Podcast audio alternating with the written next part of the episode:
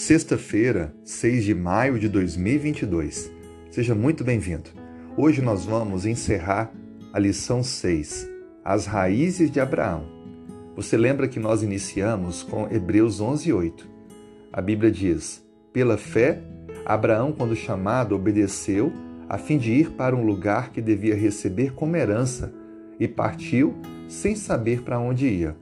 O grande destaque para essa lição é a obediência de Abraão, alguém que soube atender ao chamado de Deus, mesmo sem ter todas as informações necessárias sobre o lugar que deveria ir ou quando se cumpriria a promessa de Deus.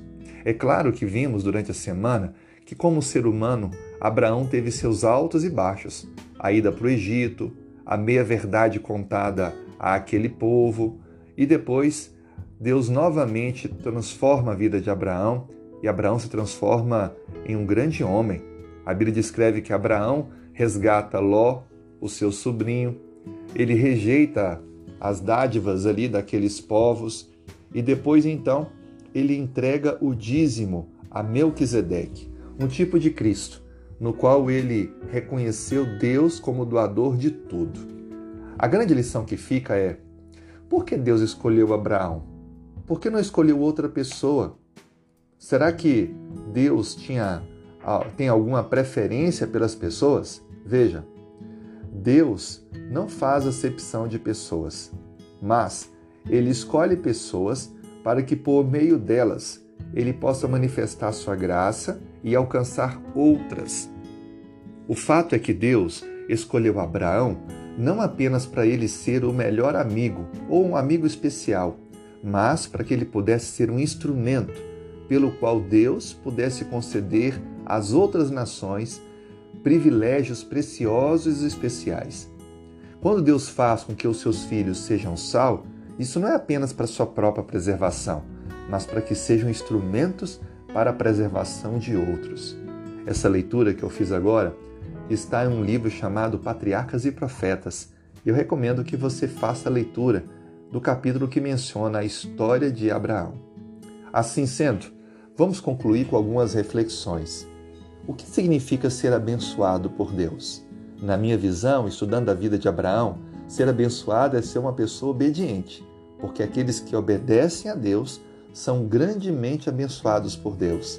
E como eu posso ser uma bênção para os outros?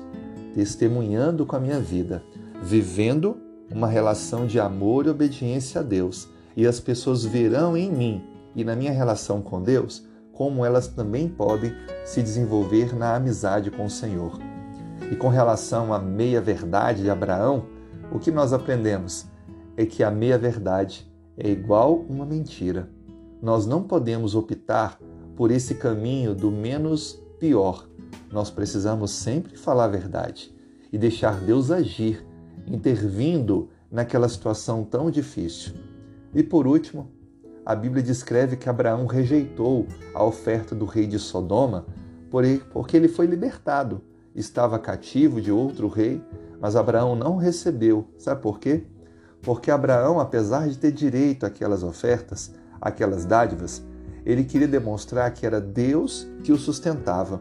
E tudo o que ele tinha e pudesse ter no futuro é unicamente pelas bênçãos de Deus. Então aquele rei de um outro povo poderia dizer em algum momento que ele havia enriquecido Abraão, por isso que Abraão rejeitou, preferindo ficar com as dádivas do céu. Eu desejo que você, a cada dia, possa confiar mais em Deus e desenvolver uma amizade com Ele, um relacionamento de dependência com Ele, assim como Abraão esteve disposto a obedecer e ir onde Deus mandar. Vamos então juntos fazer uma oração? Senhor, muito obrigado pela dádiva as bênçãos do céu. Perdoe nossos pecados, nos ajude a confiar em Ti, a falar sempre a verdade e andar com o Senhor, independente das circunstâncias.